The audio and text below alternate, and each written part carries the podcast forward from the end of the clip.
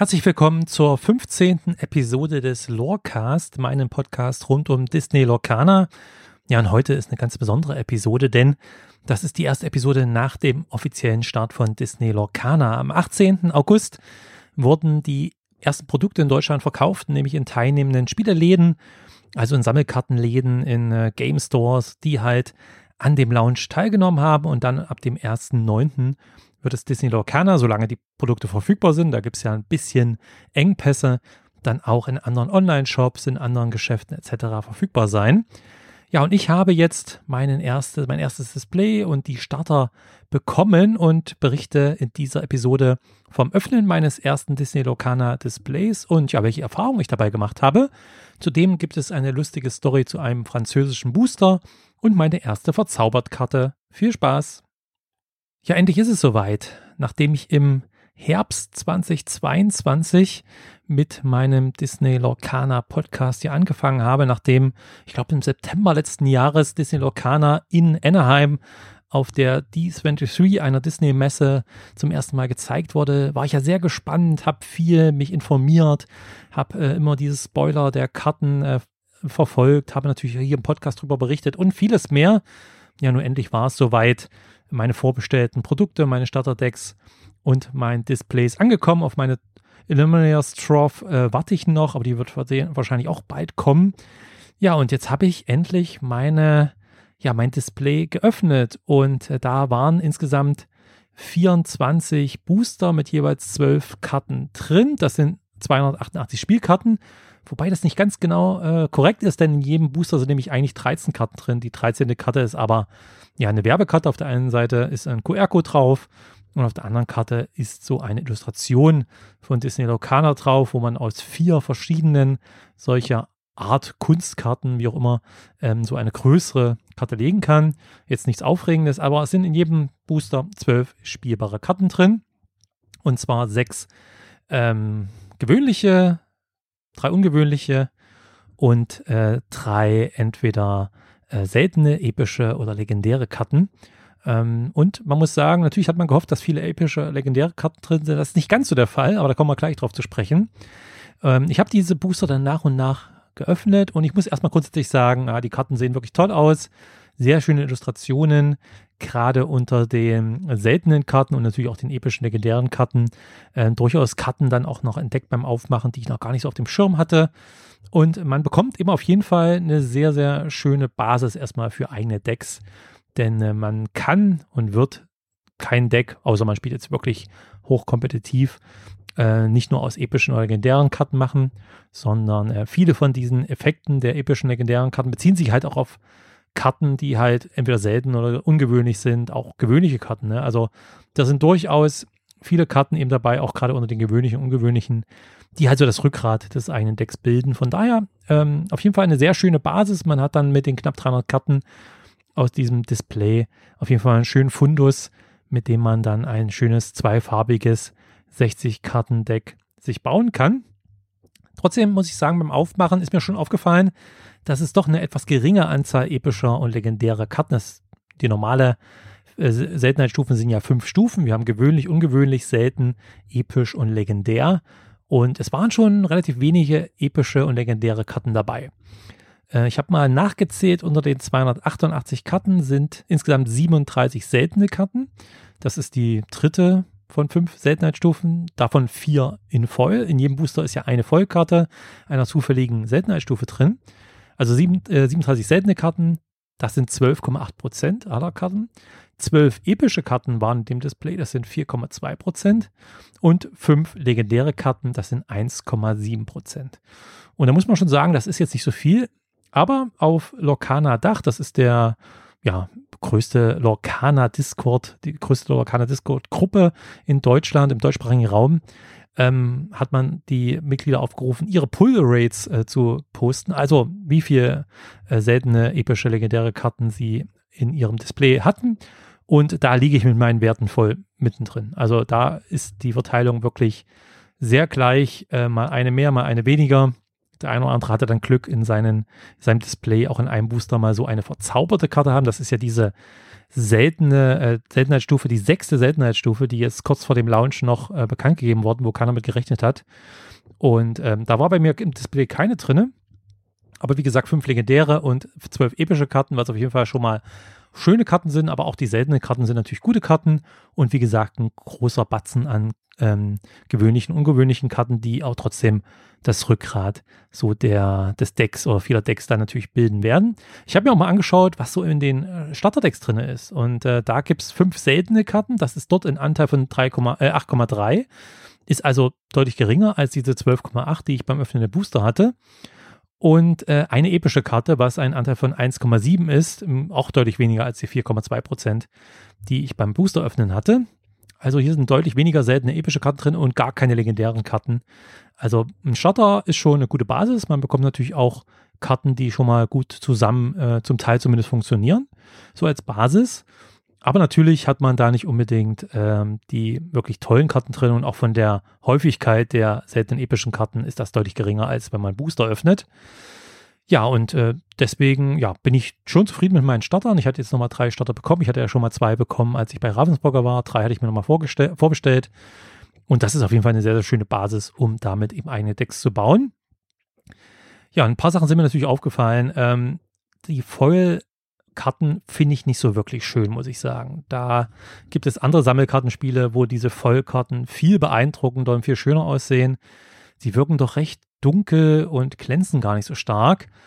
Ähm, da muss man aber auch sagen, ich könnte, also ich will jetzt niemandem was unterstellen bei Rapsburg, aber ich habe fast das Gefühl, dass das nicht ganz unabsichtlich ist, denn dass es richtig gut geht, sieht man ja an diesen Verzaubertkarten. Ich habe dann aus einem Starter-Booster, also bei diesen Starter-Decks ist jemals noch ein Booster dabei, und im einen war in einem von diesen äh, Starter-Decks-Boostern war auch noch eine Verzaubertkarte dabei. Es ist diese seltene Seltenheitsstufe, die jetzt eben noch dazugekommen ist, die sechste Seltenheitsstufe.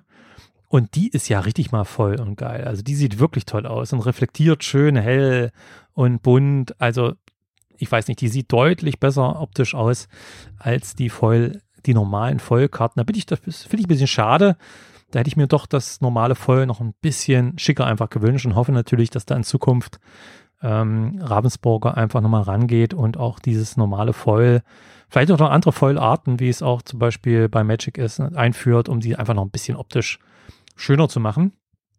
Ähm, ja, die Frage ist natürlich jetzt, lohnt sich ein Display? Das ist natürlich nicht so einfach zu beantworten. Man muss natürlich klar sein, das Aufmachen von Boostern gehört irgendwo dazu. Das bezahlt man da auch mit, wenn man wirklich nur die Karten will und das Öffnen und dieses auch sich mal überfreuen über eine ganz seltene Karte und so weiter. Wenn, wenn man das, wenn einem das egal ist, dann äh, lohnt sich ein Display natürlich noch weniger. Ich finde aber als, gerade als Start jetzt auch ein, so ein neues Sammelkartenspiel, finde ich es durchaus lohnend. Also ich habe das jetzt nicht bereut, mir so ein Display gekauft zu haben. Einfach, ähm, weil man damit natürlich eine schöne Basis für eigene Decks bekommt. Man äh, bekommt eben diese Basiskarten der gewöhnlichen, ungewöhnlichen. Man bekommt aber auch schon eine gute Sammlung an eben selteneren Karten und kann damit eben eigene Decks schon mal bauen.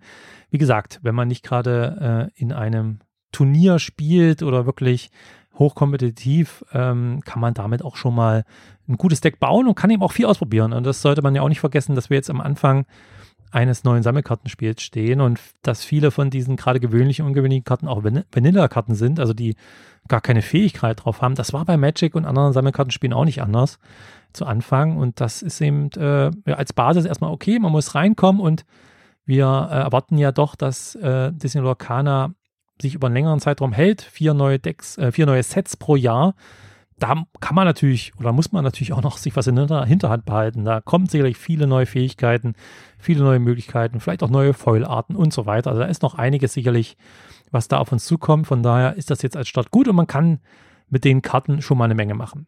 Und man muss ja auch sehen, dass dieses Sammelkartenspiel sich eben nicht an absolute Profis richtet, die schon 20 Jahre Sammelkartenspiele spielen, sondern an Familien, an Einsteiger, auch an Kinder und an Leute, die einfach Disney mögen und bisher wenig überhaupt mit Spielen vielleicht am Hut hatten.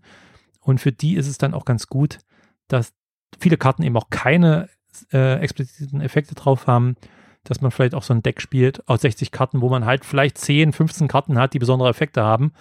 Das äh, ist dann für die meisten schon äh, ja anstrengend genug. Und von daher, ja, wenn man Spaß dran hat, Booster aufzumachen und einfach äh, Spaß dran hat, hier auch interessante Karten rauszuziehen, dann sollte man, kann man sich ein, äh, so ein Display auf jeden Fall holen. Der allgemeine Hinweis, den man manchmal hört unter Profis, dass man eben immer nur Einzelkarten kaufen sollte, ähm, kann ich da durchaus verstehen, weil die gehen halt auf konkrete Decks, die wollen halt bestimmte Decks haben und wollen sich dafür halt genau die Karten kaufen. Äh, das ist ja bei Gelegenheitsspielern nicht der Fall. Die gucken, was sie haben, wie ich zum Beispiel, und bauen daraus was Interessantes. Zudem muss man sagen, ähm, es muss Leute geben, die Displays kaufen, sonst würde man keine Einzelkarten kaufen können. Insofern, ähm, ja, habe ich das, wie gesagt, bereut das ist nicht. Ich hätte mir eine etwas höhere Pullrate gewünscht, also etwas mehr epische und legendäre Karten, jetzt nicht 10, 20 Prozent, aber ein bisschen mehr hätte ich mir schon gewünscht. Also ich hätte schon gerne im Schnitt pro Booster äh, eine epische oder legendäre Karte gehabt. Im Moment sind es 17 bei 24 Boostern, ähm, 17 epische bzw. legendäre Karten. Also ähm, da hätte gerne nochmal so 50 Prozent draufkommen können, äh, dass ich ungefähr vielleicht um die 24 epische legendäre Karten, das hätte mich mehr gefreut. Aber gut, da, da will man sich vielleicht auch noch was für die Zukunft offen lassen und das kennt man ja auch von anderen Sammelkartenspielen, dass natürlich der Power Creep dadurch dabei ist, dass immer mehr auch stärkere Karten reinkommen und ich meine, dass es so etwas seltener ist und nicht ganz so häufig, äh, ist ja durchaus für den Zweitmarkt dann auch wieder interessant. Das äh, sorgt natürlich eher dafür, dass man solche Karten durchaus auch etwas teurer verkaufen kann. Ja, also meiner Meinung nach habe ich meinen Displaykauf nicht bereut. Das ist eine gute Basis, die ich jetzt habe und ich werde auch ein zweites Display mir noch holen. Und dann habe ich wirklich eine super Basis für Disney Locana und in Zukunft mir eine ganze Reihe von Decks zu bauen. Und ähm, ja, dann habe ich ja noch diese drei Starterdecks nochmal bekommen. Zwei davon hatte ich ja schon mal auch ausgepackt, auch in Videos gezeigt und hier im Podcast drüber gesprochen.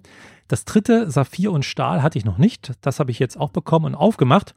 Muss sagen, das gefällt mir eigentlich als Starterdeck am besten von allen dreien, weil halt auch gerade Blau und Grau sehr starke Farben sind, mit sehr schönen Effekten, auch gerade Stahl mit sehr vielen äh, Aktionskarten, wo ich direkt Schaden anrichten kann, wo ich sogar an dem ganzen Board Schaden anrichten kann, an allen gegnerischen Kreaturen. Und das ist natürlich auch, das sind schöne Effekte.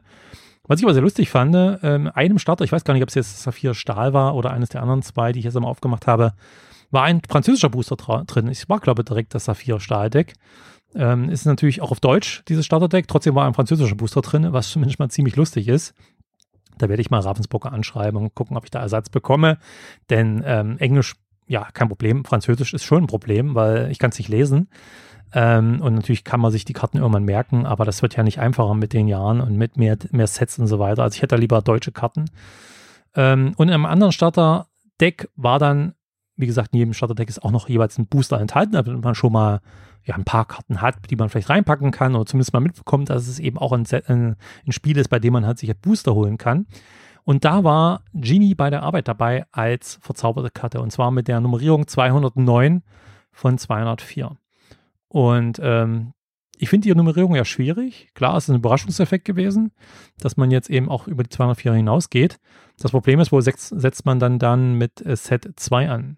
Ja, fängt man auch wieder bei einfach eine andere Set-Abkürzung und dann wieder 1 oder geht es dann mit den Zahlen weiter? Ich weiß nicht. Ich finde es okay. Es ist jedenfalls überraschend gewesen und natürlich habe ich mich gefreut, dass ich jetzt so eine Verzaubertkarte auch bei mir gezogen habe und die sehen auch wirklich schön aus. Also wie gesagt, das, das voll Sieht richtig gut aus. Also das gefällt mir extrem gut.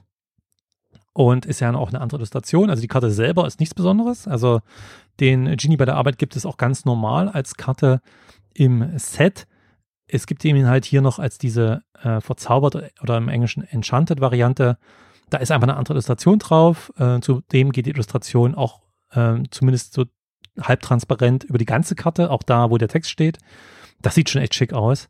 Und es hat auch keinen schwarzen Rand, die Karte, sondern ist randlos. Also sind sehr schöne Karten und gerade für Sammler, die jetzt bei Disney Locana ähm, ja diese Sets auch sammeln, die wollen natürlich diese Enchanted-Karten, ich weiß gar nicht, 12 oder 16 oder sowas gab es davon, äh, wollen die natürlich alle haben. Im Moment sind die aber recht teuer. Also wenn man jetzt mal bei eBay schnell schaut, werden solche Karten für mehrere hundert Euro bei eBay angeboten. Äh, muss ich auch mal überlegen, ob ich die reinstelle. Da kann man sich gleich wieder ein, zwei neue Displays kaufen davon.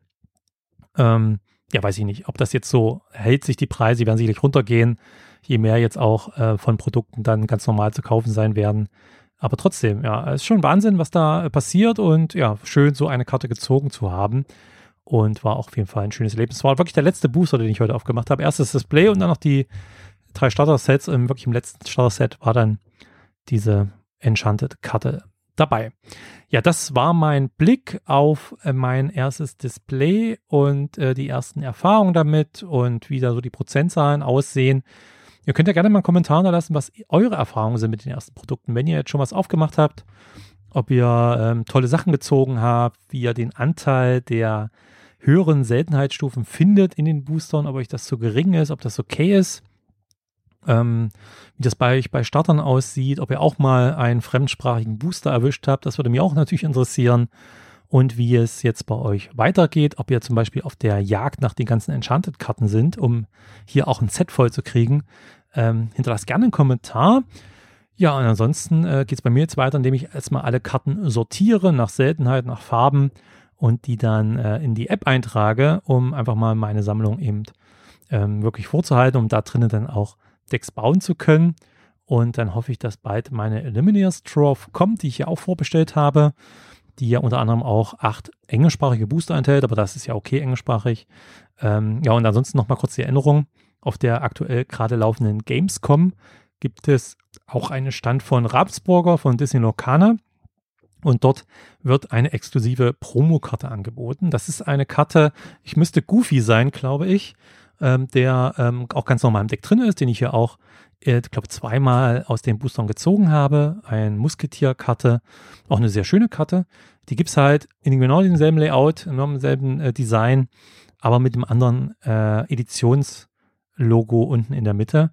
Ähm, genauso wie damals die Karten auf der D23, die ja auch ganz normal jetzt ähm, drin sind im Set, aber eben nur für Sammler spannend Wer das haben möchte, der sollte mal auf der Gamescom vorbeischauen. Dort gibt es diese Promokarte kostenlos.